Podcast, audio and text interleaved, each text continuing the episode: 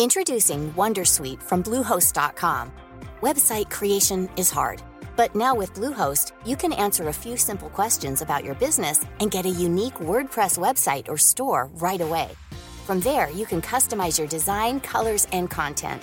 And Bluehost automatically helps you get found in search engines like Google and Bing.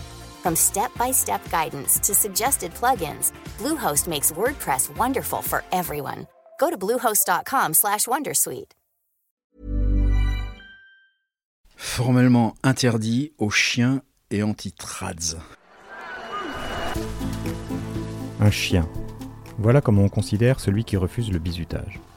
Voilà comme on avait surnommé l'écrivain François Bon durant son passage à l'ENSAM de Bordeaux au début des années 70. Tout ça parce qu'il avait refusé cette pratique particulièrement violente et pourtant particulièrement prisée dans ses filières. Normalement, toute forme de bizutage est désormais interdite par la loi.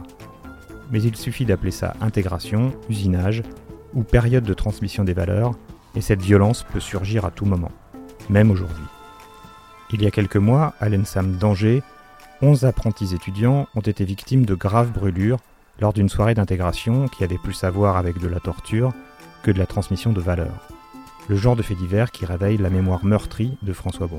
À cette occasion, il a posté sur sa page Facebook une photo très forte illustrant le genre d'humiliation qu'il a subi en 1973 et qui l'ont poussé à quitter cette école avant l'obtention de son diplôme. De cette expérience, et plus largement de ses passages en usine, il a tiré des textes fondateurs de son œuvre comme Temps machine ou Sortie d'usine. Car il est probable que de ce malheur soit né un auteur. En revanche, il n'avait jamais parlé de ce qui s'était passé concrètement à cette époque et de la manière dont cela a façonné l'homme qu'il est aujourd'hui. Pour nous, il a décidé de revenir sur cette période, ce sera la seule et unique fois. Nous avons commencé par discuter de cette photo qu'il a lui-même mise en ligne, et qui montrait la manière dont on parlait de ceux qui refusent d'être bisutés. Des chiens donc. Pour moi, cette traversée, dans le temps, elle est loin. C'est 73, 77. C'est extrêmement violent. Et je n'avais pas souvenir qu'il puisse exister aucune photographie de quoi que ce soit qui me soit arrivé dans ces quatre ans-là.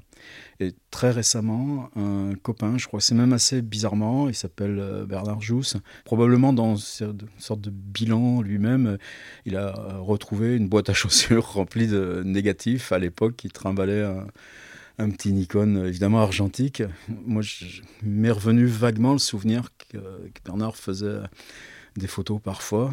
Et dans ces photos surgissent quelques, quelques portraits, des visages tels qu'on était à, à ce moment-là, ce qui était déjà très troublant.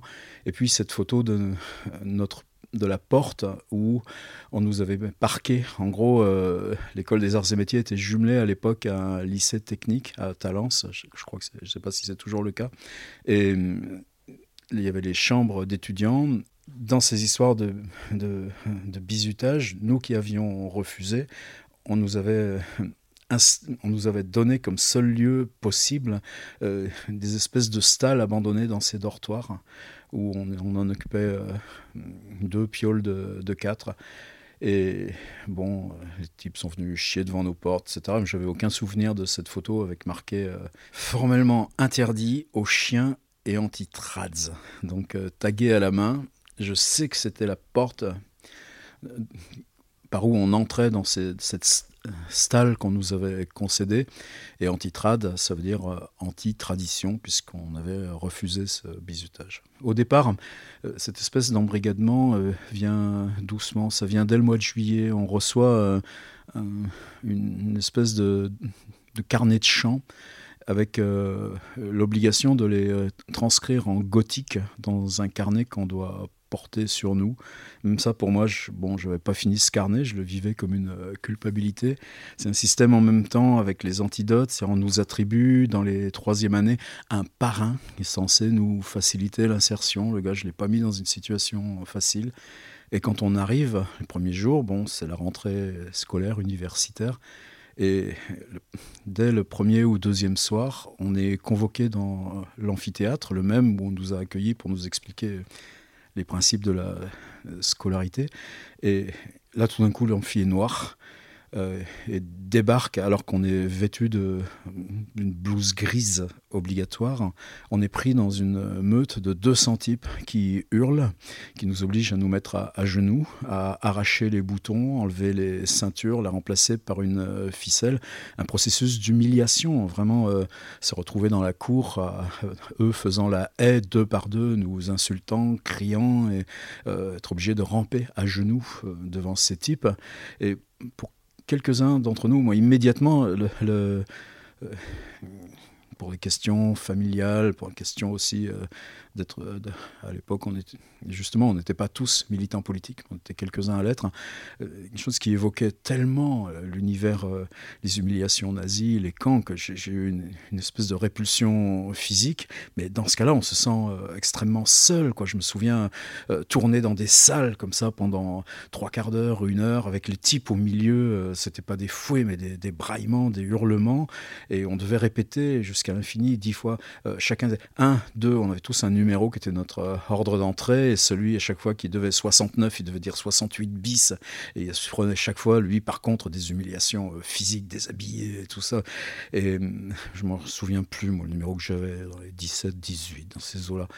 Et là encore, quelque part, c'était pas, c'était pas tenable, mais à qui s'adresser, comment le dire, qui j'ai plus, je ne suis pas arrivé à retrouver le souvenir de ce qui a déclenché. Je, crois que simplement c'était le, lendemain soir quand, il a fallu recommencer ça ou trois quatre jours après parce que ce, euh, truc c'était les réveils en pleine nuit, c'était euh, euh, nos pioles dévastées, toutes les affaires. C'était alors chaque fois présenté comme des modes d'intégration, de fraternité.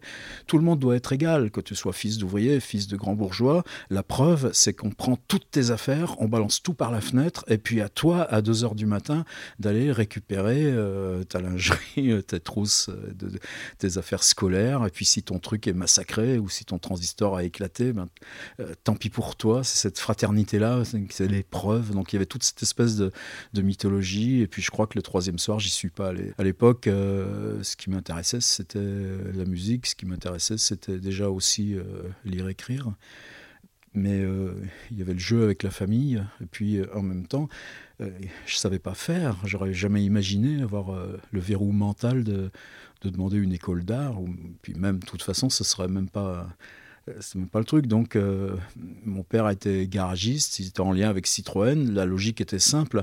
Tu veux faire des études, bon, bah, fais les arts et métiers, puis tu iras chez Citroën. Et je, une espèce d'assurance comme ça. Mon père, il s'en est jamais remis de cette espèce de, de choc euh, d'abandon. Mais quelque part, ça voulait dire pouvoir s'éloigner de chez les parents, pouvoir, au bout de 3-4 ans, être autonome. Et je pense que pour chacun d'entre nous, c'était un petit peu comme ça. Arts et métiers, c'est pas une école, euh, j'allais dire intelligente, mais j'ai le droit de leur resservir un peu leur sauce. C'est pas une école comme euh, Polytechnique, Centrale, je pas le niveau, je, n'avais pas le niveau de faire une, euh, une prépa. Donc on nous mettait en prépa technique, là on découvrait le dessin industriel, ce qu'on appelait les méthodes, l'organisation scientifique du travail, faire des exercices sur comment une fille qui soude dans une usine de télévision peut avoir euh, son fer à souder de la main droite, mais du pied gauche appuyé simultanément sur la commande d'avancement de la pièce, de la main gauche libre organiser la rotation de la pièce et calculer ces choses-là, euh, des trucs dont on percevait vaguement quand même l'épaisseur hein, idéologique. Mais c'était une école pour fabriquer des contremaîtres. Je crois que sur le fond, ces, euh, bizutages tiennent à ça.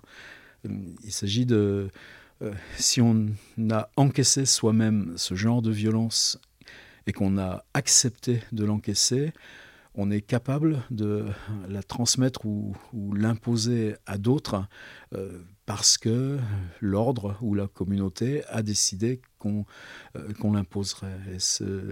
Euh, qui est le grade d'ingénieur ou qui est le grade de contremaître, ce sont des gens qui sont directement dans l'usine. Ils ont à faire exécuter, ils sont le, maillon ou le rouage ultime de l'exploitation, là où elle devient humaine. Je me souviens que à un moment précis de ces premiers jours, on se soit retrouvé un tout petit noyau donc de quatre qui refusait, qui de retourner, de retourner dans ces salles, dans ces lieux de l'humiliation, et qu'à ce moment-là, euh, il y a eu des premières tentatives euh, de discussion. Ah, mais tout le monde le fait parce que si vous ne le faites pas, vous n'êtes pas l'association des anciens élèves, etc. Et là, il y a un poids très fort. Euh, la deuxième phase, c'est que nous ont rejoint très vite 5-6 autres. Et puis c'est monté, c'est-à-dire que juste avant euh, ce qu'ils appellent le baptême de la promotion, donc quelque chose qui doit se, euh, se dérouler vers début décembre, on était presque 50. Mais en même temps, nous qui avions été à l'origine de ce truc-là, bon, on en a pris plus que les autres. Et je crois que finalement, on a été 8 ou 9 à, refuser ce qui était le symbole de cette école, c'est un, uniforme, comme il en porte encore dans ces trucs euh, ringards euh, de l'Académie française. Enfin, c'est le même syndrome, euh, même, j'allais dire, la même puanteur. Mais cet uniforme, il fallait le payer avec une, casquette à visière, des trucs qui sont...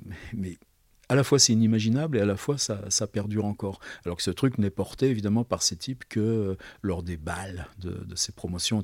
Par contre, avec une très puissante société des élèves qui euh, partagent les offres d'emploi. Et là, je crois qu'au final, on a été une quinzaine entre 10 et 15 à, vraiment aller jusqu'au bout de, ce refus-là. Là, pour moi, ce qui était cassé, c'est qu'on était toujours les antitrades, quoi qu'on fasse. Euh, j'ai tenu la première année, puis la deuxième, euh, globalement, j'ai séché tout le temps les cours. Quoi. Et à partir de là, le, le destin s'est enchaîné. Peut-être finalement, ça a été ma grande chance. À ce moment de la conversation, j'avais envie de lui poser une question toute simple. A-t-il gardé un seul bon souvenir de son passage à l'ENSAM? Je me souviens d'un prof qui s'appelait Paillet, qui était, euh, je me souviens même plus que c'était son l'intitulé exact. Mais je me souviens que la première fois, il nous avait scotché en ouvrant son cours en disant mais euh, comment et pourquoi les hommes ont inventé la roue? Aujourd'hui, je, je, évidemment, j'ai plus du tout contact, peut-être même il aurait 85 ou 86 ans, j'espère qu'il va bien. Mais euh, ce que j'ai retrouvé bien plus tard en lisant euh, Gilbert Simondon sur euh, l'histoire des objets techniques, sur la beauté de l'objet technique. maintenant, rétrospectivement, je pense que ce prof, Payet, qui était communiste d'ailleurs, était un de ceux qui, probablement à l'époque, connaissait la pensée de, de Simondon et il nous faisait de la philosophie sans qu'on le sache, en tout cas sans que ce soit du tout l'intitulé de son cours. Ça, c'est des, choses qui sont hyper formatrices, par contre, du point de vue de la, de la pensée et du lien de la pensée aux mains. Ça s'est durci extrêmement vite, dans la mesure où ils ont compris qu'on préférait refuser ce jeu d'uniforme et qu'il y avait une, il n'y avait pas de compromission possible avec jamais euh, ramper à genoux ne pouvait être possible. Supporter des, hurlements, être mis à poil, non, euh, ça ne se euh, être des numéros et pas et pas des noms. Tout d'un coup, ça a pris une ampleur parce que ceux des autres années, euh, c'est pas qu'ils regrettaient de ne pas l'avoir fait, mais nous ont soutenus euh, extrêmement euh, activement. Ils se sont interposés entre la meute et notre petit groupe. Des profs, comme ce paillet, se sont interposés aussi en disant il est temps que ces trucs cessent ou s'éclaircissent. Ensuite, ça a durci parce que euh, la meute était là, que l'administration de l'école euh, n'a pas bougé. Et là, il y a eu une période où justement on a été confiné dans ces espèces de, stalles euh, par quatre. Et là, ça a culminé pour moi quand ces types venaient chier la nuit devant notre porte. Quoi, à un moment donné, voilà comment on dit ça. une fois que ce baptême de promo a été fait, c'est-à-dire qu'on était ceux qui n'avaient pas d'uniforme, bon on participait pas au bal, on participait à un truc, mais euh, on allait au folk club, on participait aux activités du campus. Euh, euh, je me souviens d'un très bon copain en fac de sciences qui était un champion de parachute, Jacques Lafitte. Et il était de Bergerac et il avait une petite deux chevaux. On s'engouffrait dans sa deux chevaux et quelle joie c'était de monter dans l'avion avec lui. lui non, après, lui seul sautait. Moi, je sais pas sauter en parachute. Mais bon, non, cette socialisation s'est faite. Et la deuxième année, quand je séchais beaucoup de cours, il y a quelque chose qui s'installait parce que, euh, à part les plus radicaux de, ces types-là, euh, où évidemment ça retrouvait, retrouvait très vite aussi des, clivages politiques. Je me souviens d'un qui s'appelait Bourrin, une fois qui est, on était en, on avait fait un genre de défi. On s'était dit, la, mer est à 60 km. Si on part maintenant, c'était un samedi soir, on s'embêtait. Euh, si on part à pied, on verra le soleil se lever euh, sur la plage. Et euh, on avait marché, je sais pas combien il fallait, 5-6 heures pour aller juste de, Talence jusqu'à Lacano. C'est un souvenir assez unique. Et là, bon, uniforme ou pas, ça changeait rien. Mais au matin, on roupillait et ce bourrin, tout d'un coup, j'étais inondé de pisse. Et je vois ce bourrin qui s'esclave. On avait fait un feu de camp, comme ça. Ah, c'est la première fois que je pisse sur un communiste. Là encore, tout d'un coup, tout d'un coup, le, cauchemar de l'humiliation revient. Quoi. Euh, évidemment, j'ai rien à voir avec ces types. Et, je pense que pour moi, le, le fait euh, à ce moment-là de dire bon, je m'en fous de cette école. Et tant pis, quoi. Alors j'ai continué, après ils m'ont envoyé, euh, on n'a pas le droit de redoubler dans la même école, donc ils m'ont mis en situation de redoublement, ils m'ont transféré à l'école d'Angers, qui était un petit peu pareil, mais euh, où, bon, J'entrais en deuxième année, enfin je redoublais ma deuxième année, et ça pouvait se passer, j'ai toujours eu des, bons copains, mais il n'y avait pas la même, euh, la même tension, mais je, pense que j'arrivais plus à m'intéresser à tout ça. Quoi. J'ai fait la troisième année. Là, ça s'est redurci parce que euh, euh, j'étais un élève normal et, le boulot m'intéressait. Je me souviens, une des choses qui paradoxalement m'intéressait le plus, on apprenait à construire des ponts, calculer des poutres. Et, ça, c'est ces trucs de béton armé, c'est fantastique parce que c'est on rejoint l'architecture, toutes ces, questions sur la structure, sur les sols, sur euh, bon, en tout cas, vraiment, j'avais une passion. La seule chose qui me que j'arrivais pas à apprendre, c'était l'automatisme. On avait un prof polonais qui s'appelait Pneumatique. Et je, je, comprenais pas quoi, où il voulait en venir. Au bout de la, et là, cette troisième année, Là encore, euh, il y avait des reconnaissances de statut étudiant. Nous, on se bagarrait euh, tout simplement aussi parce que je me souviens à l'époque, très concrètement, on nous supprimait le reste de cours théoriques pour vraiment augmenter ces cours de, de méthode, dessin industriel. Et là, ben, on a installé euh, l'UNEF dans l'école, ce qui s'était jamais vu. Donc ça n'avait plus rien à voir avec les traditions, mais la structure a réagi lourdement et à la fin d'année, on m'a signifié que ma moyenne justement, j'avais une banane en pneumatique. Et bon, c'est là où on m'a foutu dehors. J'avais fait de l'intérim en restant à Angers, dans une usine Thomson euh, de téléviseurs.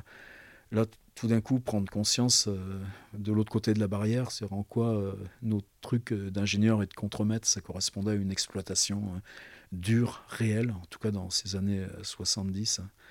On était juste après 68, tout ce travail déqualifié, d'OS, tout ce, truc de masse pour la consommation de, télé. Et puis ensuite, plus rien. Là encore, dans cette usine, bon, j'avais pas les techniques, j'étais pas assez bon dessinateur, j'avais toujours des ratures.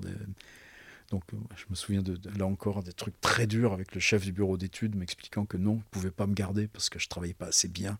Là, par contre, il y a eu un sentiment d'échec fort. Et à un moment donné, se dire, je prends mon sac, je vais à Paris. Euh, le copain qui m'accueillait, euh, son surnom c'était Bledin, c'est un gars qui lui a fait ses études euh, arts et métiers jusqu'au bout. Il venait d'entrer à l'EDF, il est parti travailler sur une plateforme pétrolière.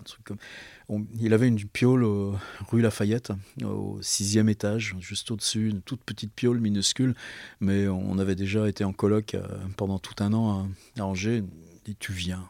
on avait des expériences assez fortes. C'est un gars qui connaissait Rimbaud par cœur. Je dois énormément à ce type-là. C'est lui qui m'a fait écouter Bach, c'est lui qui m'a fait lire Rimbaud, tout ça.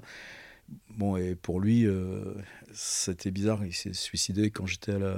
Il s'est pendu quand j'étais à la Villa Médicis. Il n'a jamais pu transformer ça. Et moi, qui avais été euh, beaucoup plus con, que j'étais pas musicien comme ceux que je voyais, musiciens aux arts et métiers ou même en terminale, J'étais pas euh, doué en maths comme euh, celui qui était en terminale ou ces types que je, que je voyais euh, Quintard aux arts et métiers, un gars qui a travaillé après sur les, les, métaux poreux, les, enfin, tout ce là moi j'ai eu une espèce de d'effet retard. Quoi. Puis à un moment donné, ben, dans l'artisanat des livres, c'est venu. Alors, je me revois arriver à Paris, faisant on me propose, la première boîte d'intérim, d'aller dessiner des tuyaux euh, à Ivry, Ville Nouvelle. Vous, êtes vous avez fait du dessin, il faut, euh, fallait faire les réseaux d'égouts, les réseaux de machin, les réseaux de trucs, les alimentations, les câbles, du truc. Et là, dans ma tête, c'est le truc. Mais merde, t'es pas venu à Paris pour aller dessiner des tuyaux. J'ai cette réaction-là. Et le deuxième, mais euh, euh, à Siaki, on cherche des gars pour aller à Moscou. Euh, je connaissais pas Siaki, et c'était des, soudures par faisceau d'électrons. Mais moi, à l'ENSAM, personne m'avait jamais parlé de soudure par faisceau d'électrons. J'avais aucune idée de ce que c'était, donc je trouillais un max. Et puis, euh, on m'emmène voir un type, un type, un type, un type. Et puis, celui qui devait partir à Moscou, première question qu'il me pose, il me regarde, il dit euh, T'écoutes quoi comme musique? Bon, je, lui réponds. Il y avait Bach, parce que j'avais voulu apprendre le violoncelle à l'époque. Et du jazz beaucoup. François Janot, Henri Texier, des gens comme ça. Et de l'autre côté, deuxième question, euh, est-ce que tu sais jouer aux échecs? Ah. Effectivement, quand on est parti à Moscou, tous les jours on a fait notre partie d'échecs. Il a toujours gagné, évidemment, mais il avait un partenaire d'échecs. Et ce gars-là, finalement, m'a appris le boulot une fois là-bas. Et paradoxalement, trouver des types qui acceptent de partir quatre mois. Euh, faire cette expérience, ils avaient du mal. Moi, je demandais que ça. C'est ça qui m'a permis de, réviser mon approche politique. Et puis ensuite, ben, je savais faire à peu près le boulot. Et c'est à Moscou. Euh, ce gars s'appelait Roland Barbier et toutes les semaines il disait on va aller chercher des bouquins donc c'était vraiment quelqu'un de complètement atypique d'ailleurs même dans l'usine les gars se moquaient de lui euh, et je pense qu'il m'a pris un petit peu parce qu'il avait pigé que moi je ne le mettrais pas en cause sur ces trucs là de moi-même, j'aurais probablement pas eu l'idée. Et on allait euh, donc à l'ambassade de France. Il y avait un truc aujourd'hui, c'est l'Institut français, Alliance française, tous ces machins-là. Et là, moi, j'ai retrouvé les Dostoïevski que je lisais quand j'étais ado. Et j'ai commencé comme ça. Et la nuit, bon, évidemment, on avait plein de temps et tout. Et c'est là où j'ai acheté un cahier et je me suis autorisé à écrire. Après, ça s'est enchaîné. Finalement, est-ce que cette expérience qui a changé sa vie ne lui a pas permis de se définir comme auteur, comme intellectuel? Est-ce qu'elle ne l'a pas poussé vers la littérature? Est-ce que cette plaie à vif n'est pas constitutive de son œuvre? Quand je me suis retrouvé en aciérie, j'étais pas dépaysé, le choc était esthétique. Le, le, droit d'entrer dans une aciérie, c'est euh, que quand même, quand on vous donne un, chalumeau ou un oscilloscope, vous savez quoi faire avec. Donc là, il y a quand même une, il y a eu euh, comme si on vous donne une clé pour aller dans des endroits euh, non autorisés. Et en même temps, ce choc-là était oui, c'était beau. Oui, cette force-là, cette force de métal, c'est ce que j'ai retrouvé plus tard euh, en sensation en, lisant Faulkner. Donc, quelque part, il y a quand même euh, une dette. Mais euh, la dette aussi, j'en ai parlé. Ce, type qui, qui, probablement, ce que j'ai retrouvé plus tard chez Gilbert Simondon, expliquait, nous faisait comprendre que la technique aussi était, était histoire et imaginaire. Ensuite, c'était euh, ce sentiment concret du monde. Euh, quand j'ai commencé vraiment à écrire, je me souviens euh, que même en Inde, j'étais sur un, centre atomique à Bombay où la, France n'avait pas le droit de vendre de matériel nucléaire, mais les hindous s'étaient débrouillés. Ils avaient acheté les plans au Canada, les, le, titane à l'URSS, et nous, ils nous avaient juste demandé la, le le, canon de soudage. Donc finalement, il transgressait et on était en train de bâtir un réacteur nucléaire qui est toujours en service euh, maintenant. Et dans mes, dans mes textes, dans mes cahiers, il y avait des rêves, des machins comme ça, il y avait des notes euh, évidemment de, voyage, il y avait... Euh, je n'avais pas emmené de bouquins, mais un jour en marchant comme ça dans une rue, il y avait ces espèces de types qui vendent plein de bouquins par terre. Et je, tout d'un coup, un truc, dire Ah, j'ai rêvé qu'il y avait un nom français. Je suis revenu sur mes pas et il y avait une anthologie du 19e siècle où là, il y avait Rimbaud, Mallarmé, Nerval, une grosse anthologie. Je l'ai acheté pour rien du tout. Et ce livre-là, je l'ai toujours chez moi. C'est un livre de, ça a été un livre de chevet pendant de loin, comme ça. Et dans ces cahiers-là euh, sont venues des descriptions de machines. Car quand j'ai quitté après cet univers d'usine, euh, euh, c'était sur un coup de tête, juste que je m'étais engueulé avec les types. Euh, une histoire qui avait rien à voir, mais en me disant bon, c'est bon, tu as fait ça pendant trois ans, tu as des sous de côté, euh, profites-en un peu, puis de toute façon, tu retrouveras un autre job. quoi. Et je me suis à ce moment-là inscrit à Paris 8, où il y avait euh, Deleuze, Lyotard, euh, Châtelet. C'est là où un, prof brésilien me dit Ah, tu veux faire Marx? Non, il faut que tu vois Adorno. Et tout, bon, tout d'un coup, tout s'est mis un petit peu sur rail. à la fin de l'année, il fallait rendre une sorte de mémoire. Paris 8 était à, à Saint-Denis déjà, mais c'était très souple. Je devais le rendre à François Châtelet. Et à chaque fois que j'essayais d'écrire ces trucs, ça m'intéressait. Justement, ça m'intéressait pas plus que le pénéumatique. Quoi. Par contre, euh, là, euh, parce que j'étais obligé d'écrire, euh, sont revenus comme ça en quelques nuits euh, des souvenirs occultés, euh, non pas de, des arts et métiers, mais ce qui avait suivi, ou des trucs de blessures. si le souvenir de blessures fondateur, c'était justement aux arts et métiers, c'est-à-dire comme on était juste avec un, j'avais complètement oublié ça, lié à ce lycée d'à côté, un gamin qui avait passé son bras dans un tour. Et il y avait deux profs qui l'emmenaient à l'infirmerie, il y avait les sirènes qui s'étaient mises à, hurler, il le tenait ça par le coude parce que le, bras était ouvert. Et quand je, les revois passer devant nous comme au ralenti courant, et le, le, le bras du gars, et on voyait l'os, on voyait la viande, etc. etc.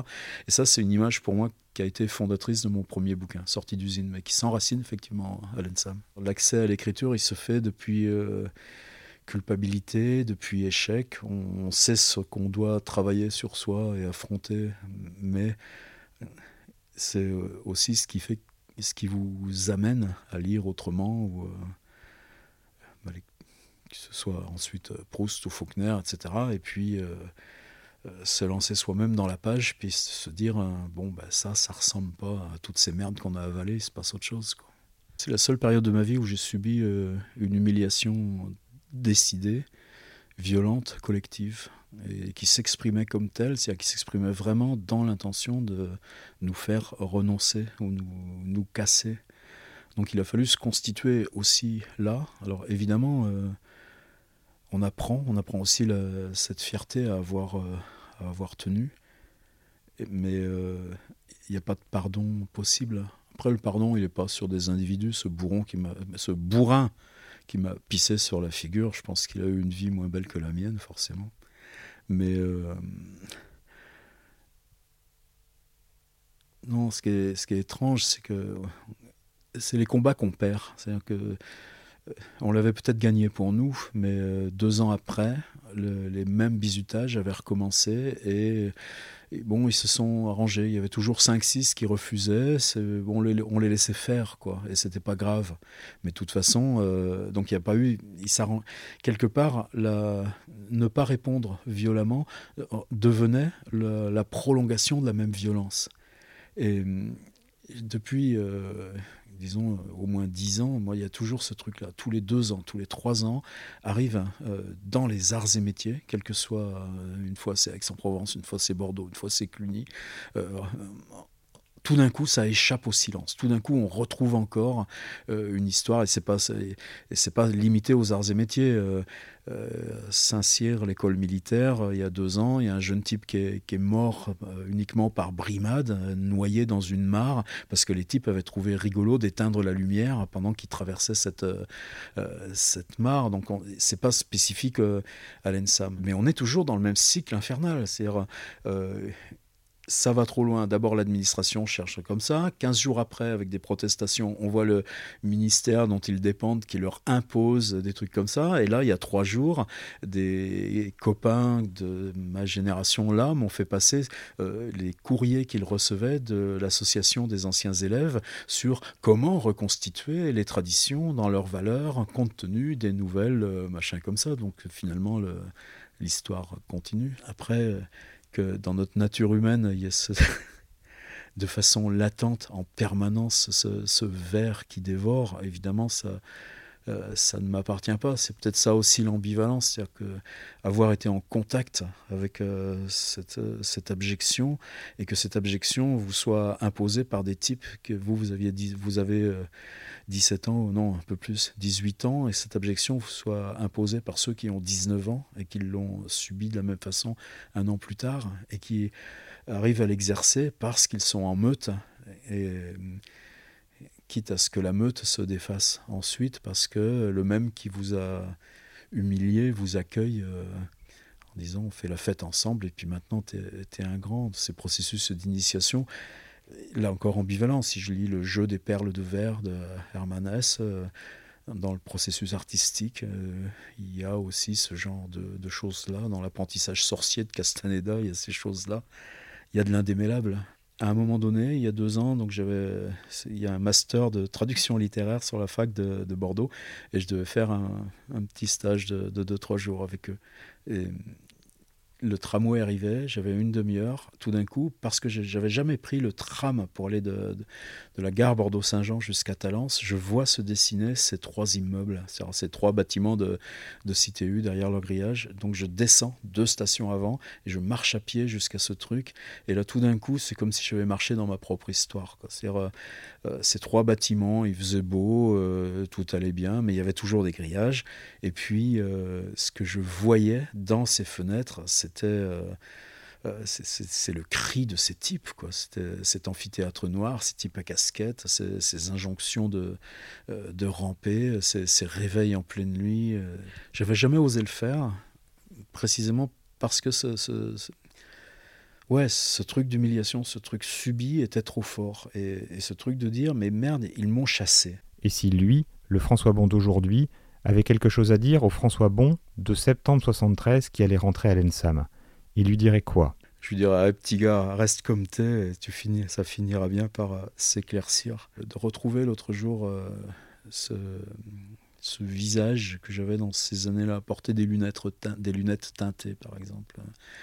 Euh, quelque part, aujourd'hui, je sais que cette, cette espèce de petit labo intérieur qu'ensuite on explore euh, dans la discipline qu'on choisit. Pour moi, la littérature, euh, ce labo-là, probablement, il était déjà en incubation. Mais quelle prétention ça aurait été de dire euh, Allez, dépêche-toi de commencer d'écrire. Il y avait besoin de ces trucs-là. Il y avait besoin il y a besoin d'encaisser. Alors après, et qu'on choisit pas ce qu'on encaisse. Vous pouvez retrouver tous les essais, romans et autres biographies dans toutes les bonnes librairies physiques ou virtuelles. Une pensée personnelle pour Daewoo, sortie d'usine, et la bio des Rolling Stones. Vous pouvez également suivre ses activités littéraires quasiment en temps réel sur son site tierlivre.net.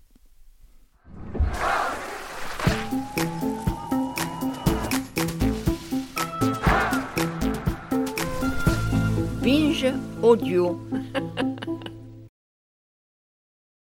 Salut je m'appelle Camille Test, je suis journaliste et prof de yoga et j'anime Encore Heureux, un podcast sur la santé mentale.